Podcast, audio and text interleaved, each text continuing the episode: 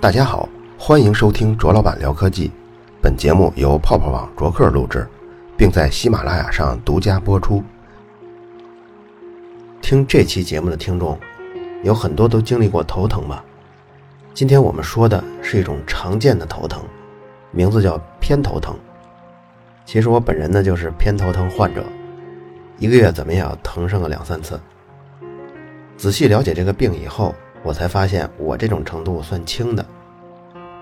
偏头疼呢有两种，一种是有先兆的，一种是无先兆的。只有大约百分之十的人有明显的先兆。这个先兆指的是什么呢？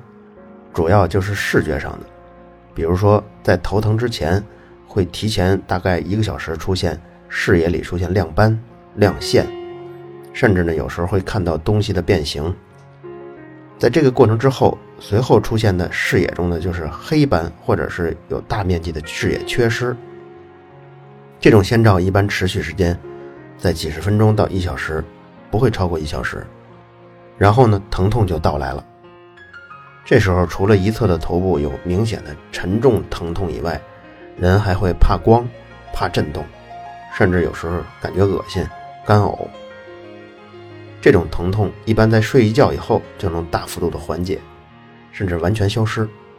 还有一些倒霉的人，这种疼痛呢，甚至会持续七十二小时。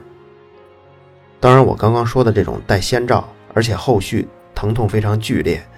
又恶心又呕吐，还怕光怕声，持续七十二小时，这种是最最严重的情况。以我为例吧，我就从没出现过先兆，而且最长的疼痛时间只持续了三十多个小时，所以呢，从这点我还觉得挺幸运的。这种病和糖尿病不同，它在人类的古代就已经是出现了，比如说六千多年前的一些考古证据中，就有一些是治疗偏头疼的方法。什么方法？就是在患者脑袋上钻窟窿。当时这些人认为，伴随着这种视觉改变，出现亮线、亮斑，最后还出现视觉的黑斑，这种就是头疼是因为邪祟入侵了。所以，除了在脑袋上钻窟窿以外，还要念一些驱邪的咒语。六千多年前那是什么时候？就是新石器时代吧。那个时候还没有系统的文字出现。但是发展到三千五百年前，就是古埃及人的时候，这会儿就稍微好一点了。古埃及人呢，让患偏头疼的人啊顶一只鳄鱼，这鳄鱼嘴里头还叼着一些特效的草药，然后一圈人围着他做祈祷。两千四百年前，古希腊人，因为他们注意到偏头疼患者有恶心呕吐的情况，所以他就认为偏头疼的原因在于胃气上袭入脑。但古希腊跟古埃及的这种疗法呢，大都没有流传下来。最终留下来的一个方法呢，就是给脑袋钻窟窿，而且这个方法一直持续到一五几几年。你说那会儿得偏头疼的人还是挺不幸的啊，脑袋得钻窟窿。我估计最后导致他死亡的不是什么偏头疼，应该是脑部的细菌感染吧。咱们刚刚举的例子里，认为是邪祟入侵或者是胃气上袭，你听着是不是有点熟悉啊？哎，没错，这跟咱们中医对某些症状的病因描述是有点相似。但随着西方文艺复兴之后科学理念、验证有效性的方法、系统性纠错的机制，这些逐步形成以后，医学从而得到了飞跃。从之前几千年和文化掺杂在一起的这种跳大绳，进化到对病症的判断。咱们这里可以大致介绍一下人类医学的发展过程，分这么几个阶段。第一阶段就是从几千年前有治疗行为开始，一直到一五几几年，这段时间人们对疾病的判断根据一些没有系统的观察，而且世界各地都形成了自成体系的医学理论，比如希腊的四体液学说啊，中国的阴阳五行啊，这种医学往往跟文化是分不开的，大都掺杂着一些宗教仪式，或者有一些巫术文化的成分。第二个阶段从文艺复兴后期开始，到一九三几年。文艺复兴后期，因为绘画的发展，对人体结构就需要更细致的了解。比如像达芬奇，他就曾经把那个蜡注入尸体的体腔内，然后做连续的切片。他为什么这么做？就是为了画画的时候能够对人体结构有更细微、更准确的描述。当时偷偷对尸体做解剖的画家还是很有几位的。他们对人体结构的观察又进一步推进了一些人对血管啊、循环系统啊、消化系统的观察。到了这个阶段，人们才真正的发现，之前世界各地出现的那种土著医学、古代医学的理论几乎都是错的，包括中医对人体解剖的这种描述同样也是错的。这个阶段的后期。已经进化到正经的医生已经可以判断患者患的是什么病了，比如说你得了肺结核，你这是伤寒，等等等等。但这个阶段，医生即便知道你得的是什么病，也大都没有什么有效的治疗方法。比如就拿战场上受伤的战士来说吧，如果是躯干部分中弹，什么叫躯干部分呢？就是除了四肢以外，躯干部分中弹的死亡率是百分之八十。所以，一百年之前的所有战争，他要公布的伤亡数字，其实大致就等同于死亡数字，不像咱们现在，比如说咱们现在一场战争，伤亡一千人，死亡呢可能几十人或者一百多人。从前在滑膛枪时代，军队都怎么打枪呢？比如他要站一排，这一排横着排下来二百人，大家呢都站着，人手一支枪，每次上子弹的时间呢，大概比如说四十秒。因为它是滑膛枪嘛，从前面上子弹，然后也没有准心儿。听指挥官号令，他们就站着往敌方的方向前进。说开火，他们就在同一时间以同一姿势搂动扳机，于是子弹就像一面墙似的就射过去了。敌方也是一样，也都不躲。从远处来看，双方打仗的情况就好像大家都排好队，互相枪毙一样。我们军训中，现在咱们大学还有军训。这军训中的队列，最早也是用于实战的，而不是用于提升军人纪律感的。现在是仅仅用于提升他们的服从纪律啊这种意识。但早期这种队列是用于实战的，为什么呢？就是因为排队枪毙的这种年代啊，谁的阵型合理，谁动作整齐划一，换子弹快，谁不躲不跑，听指挥官号令，谁的胜算呢就比较大。但那个时候中弹以后面临的就是感染。而且我们也知道是细菌感染了，但是那会儿的医生呢，对细菌束手无策，只能靠自己的免疫。还记得咱们之前讲方程的故事的时候，阿贝尔患的是肺结核吧？这也是当时医生就可以诊断的，但是当时医生呢也没有办法，只能等阿贝尔自己好起来。但是阿贝尔呢最后也是死于肺结核。这个就是第二阶段的情况。医学进展到第三阶段呢？就是从一九三几年到现在，开始的标志呢，就是抗生素的诞生。抗生素一有了，一下很多细菌的感染就可以治疗了。也因为抗生素，原来开刀的手术之后就不那么致命了。这个阶段，我们不但能诊断出很多疾病，还可以着手治疗一些疾病。但是和浩瀚的疾病相比啊，我们能治疗的疾病并不多。举例来说。我们对绝大部分的病毒感染都没有什么治疗方法，只能依靠自体免疫，包括感冒也是一种病毒感染。第四阶段呢，也许刚刚展开，它的标志就是通过基因筛查或者测序，来提前预防很多疾病。到了这一步，医学就从重视治疗发展到重视预防，而世界各地的古代医学呢，只是停留在第一阶段。中医也是我国的古代医学，和世界各地曾经出现过的各种医学没有什么两样。但奇怪的是，世界各地曾经出现的一些古代医学早已经被淘汰了，但中医依然寄生在中国现代医学的体系上，它的理论基础依然是一千年前阴阳五行。这是为什么呢？有很多书跟文章分析过，咱们以后再慢慢讨论。这次咱们只说偏头疼，头疼。疼的是大脑吗？其实不是的，大脑的实质啊，就是指这个皮层。如果这么说太专业，那么咱们举个例子，吃涮火锅的时候，你点过脑花没有？哎，那个就是大脑的皮层。你头疼的时候呢，不是那个东西在疼，而是分布在硬脑膜上的神经末梢被刺激到了才会疼。这个硬脑膜呢，是紧贴在颅骨下层的一层膜，包在这个大脑的皮质的外层。你要继续问，硬脑膜上的神经被什么给刺激了呢？是血管刺激了它，或者说这个血管过度充血，挤压了这些神经。你要继续问，为什么硬脑膜上的血管会发生过度充血呢？这个问题一下就问到了实质，因为到目前为止还没有非常准确的原因跟机理可以阐述。不过我们现在已经可以通过各种研究手段来展现很多技术细节。刚刚我们提到过，偏头疼发作之前有百分之十的人会发生先兆，往往就是视觉上的亮斑。这会儿人们如果用核磁共振来观察发生先兆前的患者的皮层。就会发现这个大脑皮层的供血量有一个变化，先是明显的上升，然后迅速的下降。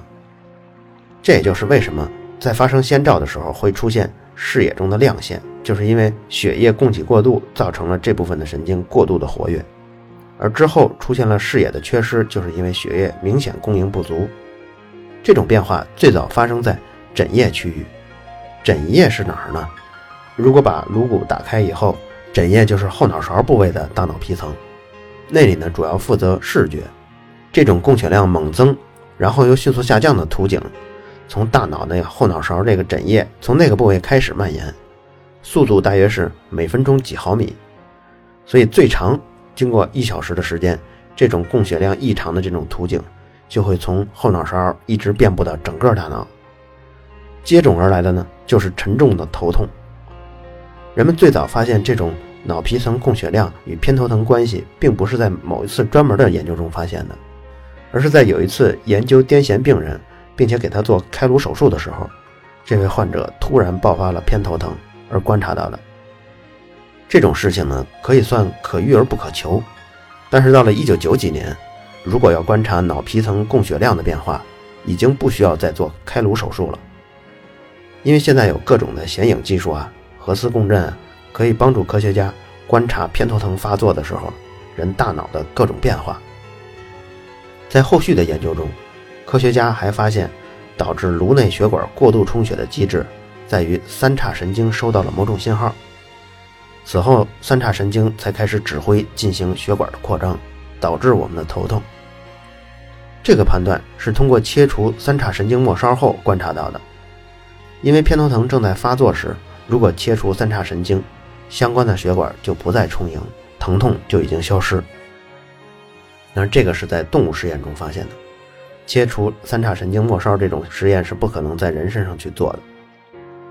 而且科学家在实验中还发现，三叉神经开始引发血管扩张的时候，有一种叫 C-FOS 的蛋白质非常的活跃，而且它的存在对扩张颅脑血管方面发挥了相当大的作用。刚才介绍的内容，就是偏头疼发作的时候到现在为止研究的前沿结论。目前针对重度的偏头疼有两种类型的处方药，一种是抑制刚刚咱们所说的那种蛋白质 C-FOS 的活性，只要抑制了它，脑部的血管扩张就不再继续了。这种药叫舒马曲坦，口服这种药在十五分钟之内就会见效。另一种药是引起平滑肌强烈收缩的药物。叫麦角胺，血管壁的肌肉就是平滑肌，导致平滑肌收缩以后，血管壁也会收缩，这样硬脑膜中的血管就不会过度充血了，膜上分布的这些神经也就不会被刺激到了，于是头疼也就停止了。麦角胺这种药如果跟咖啡因合用的话，效果更好，但是起效至少也要一个小时的时间。这个药跟舒马曲坦比起来。要在早期用效果才比较好，也就是说预防。比如说你是有先兆的这种偏头疼，那么在先兆刚刚开始的时候你就吃麦角胺，后续可能就疼不起来了。但是对于百分之九十没有先兆的偏头疼患者来说，一旦偏头疼已经疼起来了，这会儿再吃麦角胺效果就不怎么好了。但是舒马曲坦即使疼起来，你吃它也会在十几分钟之内起效。刚才我介绍的这两种药物呢，都是针对医生诊断结果的处方药。如果听节目的你头疼，千万不要自己买了乱吃。处方药的乱用还是很危险的。比如有些人头疼并不是原发性的，而是因为像鼻窦炎导致的，或者是他脑部有肿瘤。这时候你吃这些药不但不管用，而且还会耽误病情。无先兆的偏头疼患者他们之前血管的过度充盈跟之后的过度缺血，这种现象并不是那么的明显。所以，即便这个过程也是从视觉的枕叶开始发生的，但是因为没有严重到让他们的视觉中出现那么强烈的神经活动，所以他们并不会出现视觉中的亮线呀，或者是视野的缺失。这些人往往吃一些阿司匹林都能起效果。阿司匹林是非处方药，它可以抑制下丘脑分泌前列腺素。这种东西虽然叫前列腺素，好像是只有男人身上才有的。但其实，男人跟女人都在分泌。比如说，女人在经期中，前列腺素就会分泌的比较多，所以这也会造成为什么有一些女人在经期的时候头经常疼。头为什么疼呢？也是因为前列腺素可以舒张平滑肌，所以就导致各部分的血管充盈，也包括硬脑膜中的血管。所以，只要你抑制了前列腺素的分泌，血管充盈的程度呢，就能得到一些改观。但是它跟麦角胺比起来，阿司匹林的效果就要差太多了。为什么说差太多呢？咱们可以举个例子，也顺便说说麦角胺是怎么作为正经药物使用的。战争中有这么一句话，叫“人马未动，粮草先行”。在北方，黑麦也是一种粮食，它在作战中呢也做过军粮。但历史上有过一些统计，就是士兵吃了这种霉菌污染的黑麦。轻的会出现一些幻觉，比较严重的手指头跟脚趾头就会缺血坏死。但是不知道是什么时候，人们注意到在中毒过程中，有偏头疼的症状就会大幅的减轻。然后人们就把发霉的这些黑麦，尤其是霉菌部分拿来做研究，发现这些霉菌含有一种物质叫麦角胺，它可以强烈收缩血管。所以像吃的比较多的人呢。手跟脚的末端的血管已经收缩的太强烈了，没有供血了，于是他的手指头跟脚趾头就会坏死。至此呢，我们就可以把麦角胺这种东西用于偏头疼的治疗吗？如果是中医，可能会这样的。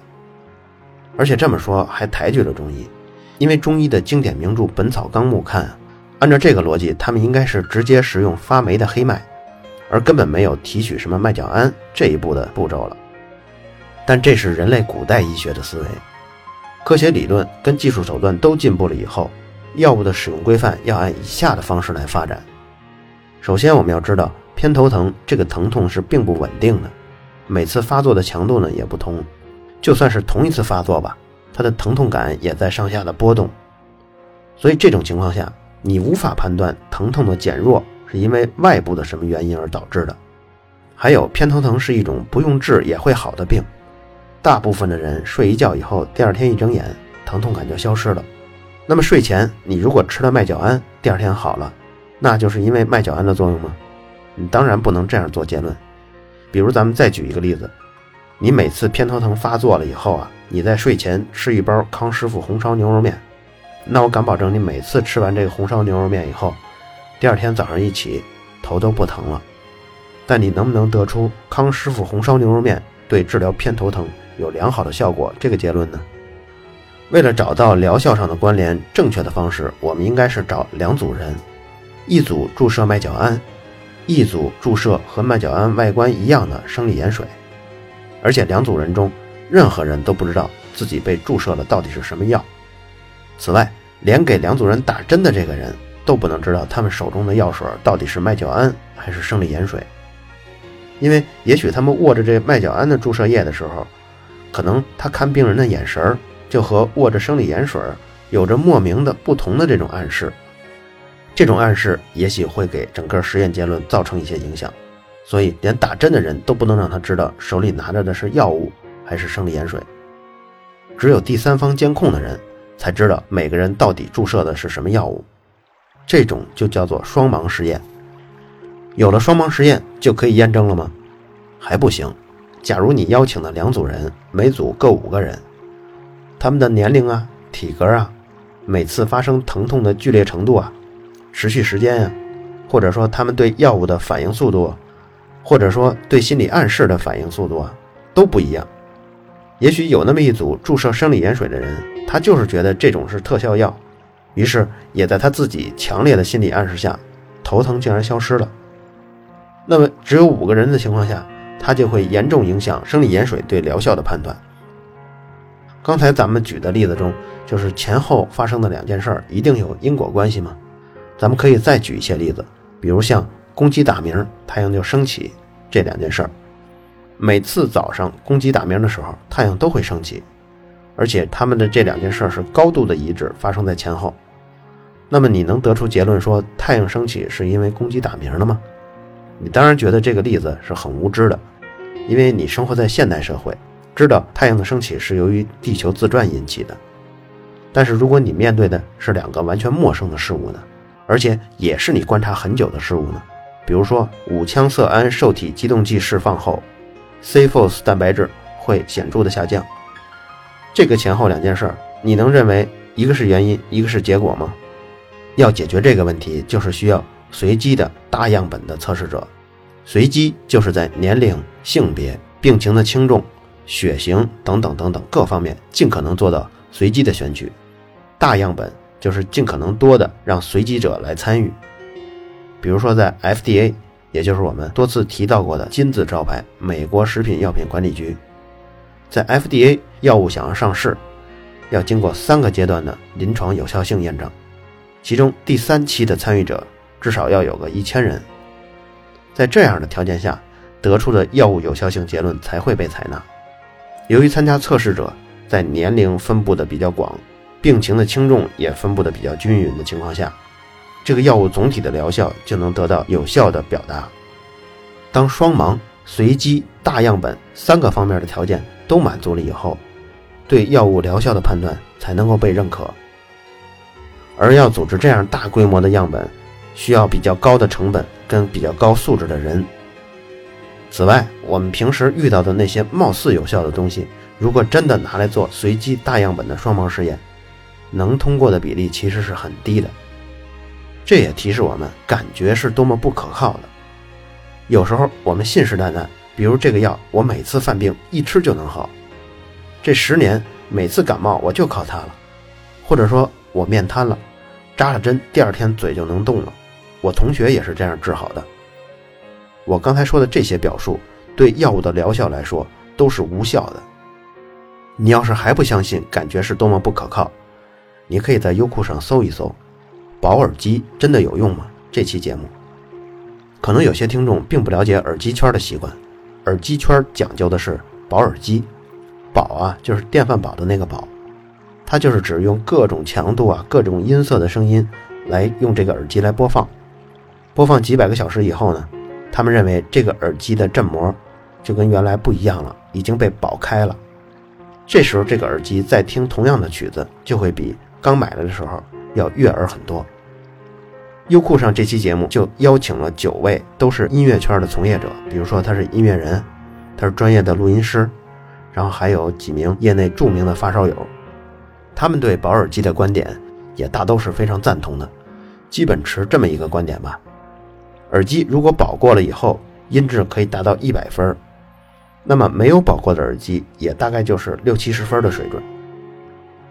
最终测试呢有很多非常有意思的结果，其中之一就是同一个耳机听相同的音乐听两遍，这九个人中有八个人认为是不同的耳机，只有一个人认为是同一个耳机，所以你看，感觉就是这么不可靠。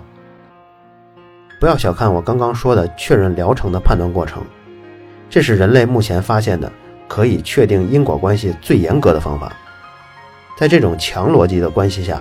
有时候，我们甚至可以在没有完全弄清药物作用原理，也没有完全了解病理的情况下用药，而药却能发挥它的疗效。FDA 也是在近几年接受了这种逻辑。从前他们批准上市的药物，除了要证明你这个药是有疗效的，另外你必须要把它的病理跟药理说清楚，然后才会批准你上市。但最近 FDA 放弃了这种严格的要求。只要你能通过大样本随机双盲的实验，哪怕你当前尚不能说明病理跟药理，你也可以上市。可惜的是，世界各国的古代医学，当然其中也包含中医，还有一些各种各样的特异功能啊、气功啊、人体全息理论、顺势疗法等等这些东西，到现在为止。都没有任何一例药物通过了这种严格的因果关系的确认。FDA 到目前为止也仅仅只有几款号称中草药的药物被卡在第三期临床试验中。这期节目说了半天，聊偏头疼是一方面，聊中医药，或者更准确的说，聊中国古代医学为什么落后是更重要的一方面。如果我们回头看看中药中的药引子，比如鲁迅曾经在小说中提到过原配蟋蟀，他大概意思是说。你让我上哪儿去找一对原配的蟋蟀当药引子呢？我即便找到了一公一母两只蟋蟀，我又怎么知道这两只蟋蟀在我发现它之前没有跟其他蟋蟀交配过呢？还有一些更奇怪的药引子，比如说三月的无根水、头胎的紫河车，就是第一胎的胎盘啊，还有古墓里死人头上的珍珠之类的，越稀奇越罕见，好像。这种药的疗效就越棒。这和古埃及人偏头疼时要顶着一只口含草药的鳄鱼，是不是有点异曲同工之妙呢？还有，你像两千四百年前，古希腊人发现偏头疼患者有恶心的情况，所以他们就推论说偏头疼的原因在于胃气上袭入脑。这是不是也很像我国的中医理论呢？我最欣赏的科普作家卢昌海说过。